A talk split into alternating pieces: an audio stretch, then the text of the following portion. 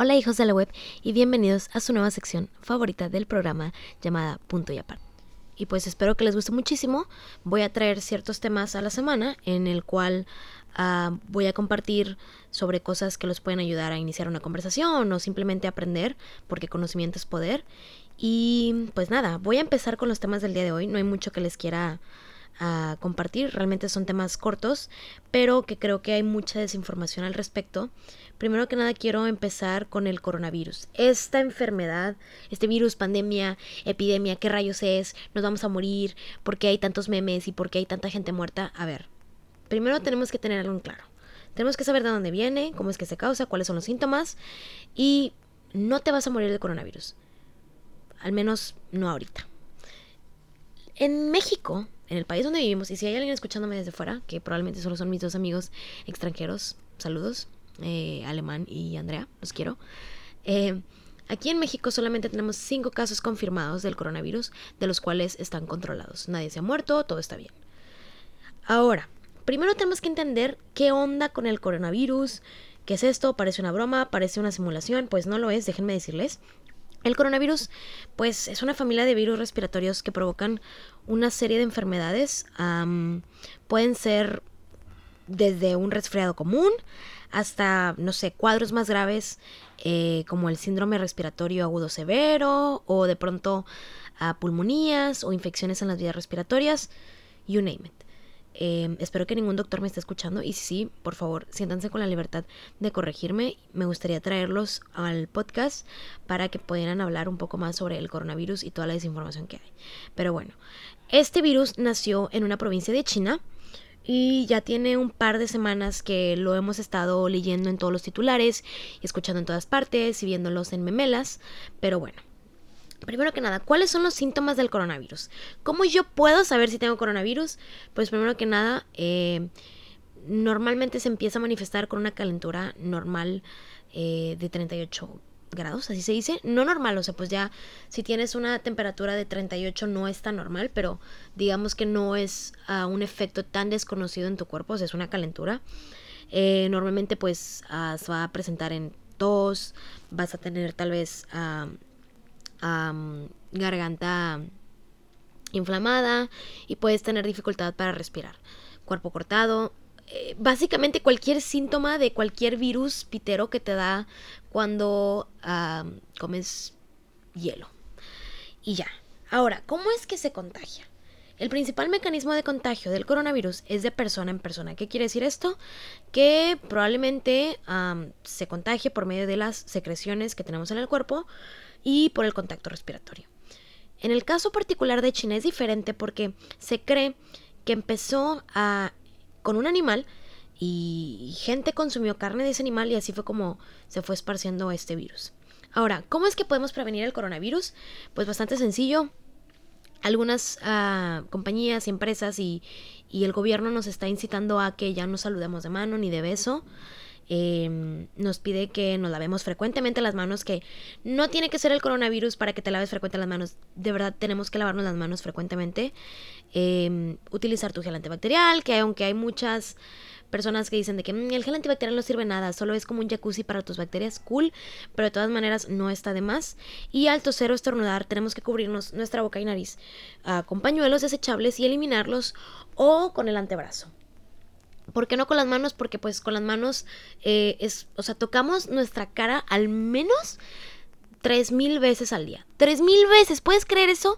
O sea, tienes tres mil posibilidades de, contagiarte del coronavirus si te pasas la, manilla por la nariz o por la boca o te metes el dedo a la boca o por quién sabe dónde te metas el dedo tú, eh, pues puedes contagiarte. Entonces, sí es importante que cuidemos eso. Y obviamente evitar los lugares con aglomeraciones de gente que a ver, hola, estamos en Monterrey, em, creo que eso no va a ser posible y estoy rezando para que por favor el coronavirus mantenga la calma. Porque en dos semanas es el Pal Norte. Y yo no quiero toparme un día, despertarme y ver una notificación del Pal Norte de lo sentimos, pero por, por razones de seguridad y de la OMS tendremos que cancelar el Festival Amir. No. A ver, ya te lo digo que yo voy a ir a ver a The Strokes porque yo voy a ir a ver a The Strokes. Así sea la última cosa que haga y así me muera del coronavirus. Yo tengo que ir a ver a The Strokes. Y me vale. Entonces espero y recen para que no se cancele el Pal Norte. Porque muchos festivales de música se están cancelando. El Coachella se canceló, se canceló también Tomorrowland. Entonces, todo ese tipo de eventos masivos. Pero también tomen en consideración que son países donde se ha presentado un mayor brote de esta enfermedad. Al parecer, ahorita en México lo tienen bastante controlado. Solo tienen cinco casos de coronavirus confirmados y están controlados. Ahora, ¿cuál es el siguiente paso después de que tú dices, como que siento que tengo coronavirus o puede que no tenga coronavirus porque digamos que si el día 1, hoy, a ti alguien te contagia el coronavirus, tú probablemente no lo vas a notar o no te vas a dar cuenta y no se va a desarrollar en ti hasta después de 12 días. Porque el síntoma ah, y, y el virus como tal se tarda en desarrollarse de 1 a 12 días después de la exposición al virus. Entonces, puede que hoy tengas coronavirus y no te vas a dar cuenta hasta dentro de 12 días, lo cual espero que todos estemos bien dentro de 12 días, ¿verdad? Pero bueno, esos son algunos de los síntomas que les presenté. Em, cómo puedes identificarlo y qué cosas hacer para cuidarte. Ahora, ya por último, quiero explicar la diferencia entre virus, epidemia y una pandemia. Porque hay mucha información y la gente dice, ah, es que es una pandemia. Ok, pero ¿qué es una pandemia? Por cierto, hay un documental en Netflix que se llama Pandemia y que se lo recomiendo, es buenísimo. Y habla de cómo es que se desarrolla, cómo es que crece un virus y luego se convierte en una epidemia y luego en una pandemia. Es muy interesante y se lo recomiendo ampliamente. Pero bueno, yo se los voy a resumir en caso de que no quieran verlo. Eh, un virus es una colección pequeña de proteínas, bacterias y material genético que se transfiere de persona en persona. Un ejemplo, un virus es la gripa, ¿no? Eh, le da cierto porcentaje de la población y es cada año, es algo, es un brote em, que sucede y es una enfermedad que ya está controlada, ¿no? Ahora, una epidemia es un aumento de casos seguido de un punto máximo y luego una disminución de la misma. ¿A qué se refiere? Eh, es por, por ejemplo, en todos los países, en cierta parte del año, no sé, en otoño e invierno aumentan los casos, se llega a un máximo de infecciones y después de eso disminuye. Y por último, una pandemia es una epidemia que ocurre en todo el mundo más o menos al mismo tiempo. ¿A qué nos referimos? Cuando esta misma epidemia está sucediendo en este mismo lapso de tiempo, pero ya no nada más está sucediendo en un mismo país, sino que ya eh, sobrepasó la barrera y está sucediendo en más de un, de un país. Y es más o menos al mismo tiempo. Por ejemplo, eh, la, la pandemia del 2009-2010, que fue la influenza, que llegó en México en 2009 por ahí, y después llegó a todo el mundo y fue de una pandemia de gripe, ¿no? Y pues nada, esa es la definición entre las tres principales palabras que utilicemos más para decir el coronavirus. La verdad es que no sé dónde salió este virus. O sea, no sé dónde salió el nombre del virus. Me parece bastante eh, raro, coronavirus. Pero bueno, no voy a hacer bromas de eso porque muchas personas han fallecido por esto y espero que pronto podamos controlar a nivel mundial esta, esta epidemia y que aquí en México no, no aumenten los casos del coronavirus. Ahora, ya cerrando el tema del coronavirus, quiero platicarles sobre el efecto Mandela, que personalmente es un tema que me encanta. Disfruto mucho investigar al respecto y consumir contenido de esto y les voy a explicar qué es un efecto Mandela. El efecto Mandela se produce cuando creemos recordar situaciones, hechos o acontecimientos de una forma errónea como si fueran reales, cuando a veces ni siquiera han llegado a ocurrir. Es decir, que nos inventamos cosas que damos por sucedidas que no han pasado. Lo curioso del efecto Mandela es que es en, grupos, o sea, no nada más una persona lo recuerda así, o sea, bastantes de nosotros recordamos cosas o creemos que sucedieron cosas de cierta manera y después lo buscas y después ves pruebas y te das cuenta que no fue así, pero cuando una persona aparte de ti puede jurar que también creyó eso, es cuando se le conoce como un efecto Mandela. ¿Y dónde es que nace el efecto Mandela? Es un término que se dio hace algunos años porque había mucha gente que creía que Nelson Mandela murió en la cárcel y podía jurar que vieron su funeral y todo lo demás. Pero en realidad Nelson Mandela no se murió en la cárcel. Nelson Mandela todavía presidió y vivió algún tiempo fuera de la cárcel antes de fallecer. Entonces él no murió en la cárcel, falleció después de que salió de la cárcel. Pero si tú le preguntas a la gente, la gente te va a decir como, mm, sí, Nelson Mandela se murió en la cárcel. Cuando no. De hecho, hay un reportaje muy interesante que lo pueden encontrar en YouTube, es un reportero preguntándole a la gente de que, ¿sabes quién es Nelson Mandela? De que sí, y ya les dicen, ¿no? Y después le pregunta de que, ¿sabes cuándo se murió Nelson Mandela? Y como que todos dicen años similares y luego les preguntan, ¿y dónde falleció Nelson Mandela? Y toda la gente, bueno, la mayoría dice en la cárcel, pero lo dicen como dudando y luego ya les dicen de que, bueno, pues Nelson Mandela no falleció en la cárcel. Y hay gente que jura de que dice, no, yo recuerdo haberlo leído en un periódico, Nelson Mandela fallece en la cárcel. Y pues no, son como ese tipo de de cosas que creemos que pasaron de cierta manera y pues Nel. Ahora, em, les tengo algunos ejemplos de un efecto Mandela. El primero es uno que descubrí hace poco eh, y me dejó muy traumada. ¿Sabían que la cola de Pikachu no es negra? Abran Google y abran una foto de Pikachu, de Pokémon, y se van a dar cuenta que la cola no es negra. Pero esto es bastante shocking porque yo cuando tenía dos años me hicieron una fiesta de Pikachu, sí tuve una fiesta de Pikachu y mis papás me disfrazaron de Pikachu. Y yo recuerdo que había una foto mía cuando yo cumplí dos años y yo estaba disfrazada de Pikachu, en donde yo tenía la cola de Pikachu negra, se los puedo jurar. Llegaba todos los días de la escuela, veía esa foto y yo decía, ay mamá, ¿por qué la tienes aquí? Y yo veía la cola negra y ahora la veo, la foto, y no está negra. no es como que la foto se haya desgastado o lo que sea, no, simplemente la cola de Pikachu es negra. Y ahora va otro. Por ejemplo, el Mickey Mouse jamás usó tirantes, pero yo recuerdo a Mickey Mouse usando tirantes porque tiene dos cosas ah, blancas que son botones y la lógica es que esté usando eh, tirantes. Y pues no, no está usando tirantes, pueden creer. Y el último que también está bien shocking es en la película de Blancanieves, cuando la bruja malvada le pregunta al espejo, espejito, espejito, ¿quién es la más hermosa de este reino? O algo así, dice una mariconada, ¿sí? Pues no le dice espejito, espejito, le dice espejo mágico. A ver, ¿what? No me vengas con eso porque yo tenía las películas de Disney en VHS y yo recuerdo que decía espejito, espejito, sino de dónde mierda hubiéramos sacado que decía espejito, espejito. Y luego dije, bueno, tal vez pueda ser una traducción errónea y que tal vez aquí en México la usaron así. Y si tú buscas videos, ahorita ya no hay nada donde diga espejito, espejito. Ya hay videos que la gente ha ido inventado, pero por la desinformación.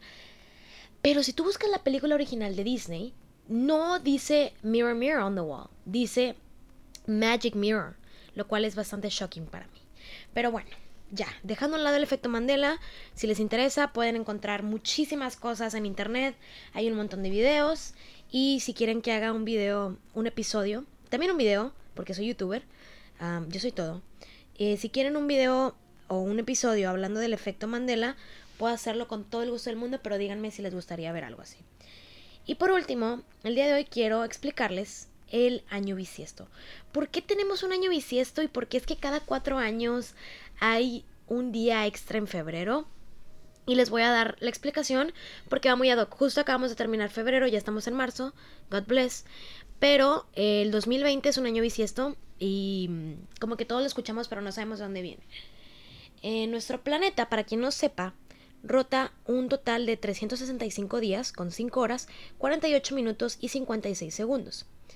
Es por ello que el emperador Julio César, en, en las épocas de la antigua Grecia, le solicitó a un astrónomo que le ayudara a crear una alternativa de calendario que estuviera más apegada a la realidad del tiempo que tarda la Tierra en girar, porque aunque ustedes no lo crean, ah, los emperadores eran muy ansiosos con la, con la noción del tiempo, o sea, como había demasiados filósofos también, la gente filosofaba sobre el tiempo y decían, ¿qué realmente significa el tiempo? El tiempo es un invento, pero ¿qué pasa si yo soy más grande que el tiempo?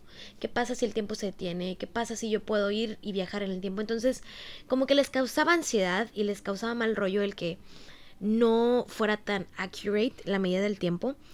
Entonces, lo que decidieron hacer, porque si ustedes toman esto en consideración, quiere decir que a los 365 de cada año, 365 días de cada año, eh, nos quedaban faltantes 5 horas, 48 minutos y 56 segundos eh, de la rotación de la Tierra alrededor del Sol. Por eso cada cuatro años se agrega en febrero un día que recompensa el tiempo sobrante y así este 2020 hay 366 días. Esto ocurre cada cuatro años, como les digo. Ahora, la decisión de, de recuperar las horas extras, añadiendo un día al mes de febrero, cada cuatro años, fue tomada desde el año 44 a.C., o sea, no hace tanto. ya que estaba basando la Tierra el movimiento alrededor del Sol, se vieron en 365 días, en 12 meses, con 30 o 31 días cada mes, excepto febrero al que se le agregó un día extra cada 4 años. Pero el calendario que tenemos hoy en día fue modificado y reemplazado por el Papa Gregorio XVIII eh, en 1582 que es el calendario que se rige hasta la actualidad. O sea, él fue ya el primero en decretar en la época actual, bueno, no tan actual, fue en 1500, ¿verdad? Hace algunos eh, 100 años atrás, algunos 200, no sé cuántos años, en qué año es, 1500. Em, y así se incorporó los años bisiestos y se fijó las fechas a las que se debía de celebrar la Navidad. O sea, no crean que un día Jesucristo dijo, Ay, vamos a celebrar la Navidad el 25 de diciembre, realmente fue el Papa ah, Gregoriano, por si querían saber, random fact. Y pues hay que tener en cuenta que no serán años bisiestos los que sean múltiplos de 100, al menos que sean divisibles para 400. Por esta razón no fueron bisiestos ni el año 1800 ni el 1900, pero sí en el 2000. En el 2000 nos de París. Y el país menciona que actualmente, pese al ajuste del calendario, los siguientes años registran desfases de algunos segundos. Sin embargo, para que se llegue a acumular un día alrededor, deberían de pasar más de 3.196 años, lo cual yo sé que ya no vamos a estar vivos para ese entonces. Y pues nada, si no entendieron lo último que les dije, regresen a la primaria, a matemáticas básicas y nada. Pues esa fue toda la información que quería compartirles el día de hoy. La verdad es que también aprendí muchísimas cosas yo, porque ahí había algunas cosas que no sabía. Y espero que les haya ayudado y los pueda ayudar a ligar o a empezar una nueva conversación o de pronto con su familia pueden compartirles estos facts a la hora de la comida, de la cena, del desayuno. Y ya. De verdad espero que les haya gustado muchísimo este nuevo concepto que queremos agregar al podcast. Y yo los veo la próxima semana. Muchas gracias por escuchar, compartir, por sus comentarios. Y nada, que tengan un excelente fin de semana, una excelente semana y una increíble y maravillosa vida. Los quiero mucho y les mando pura buena vibra. Adiós.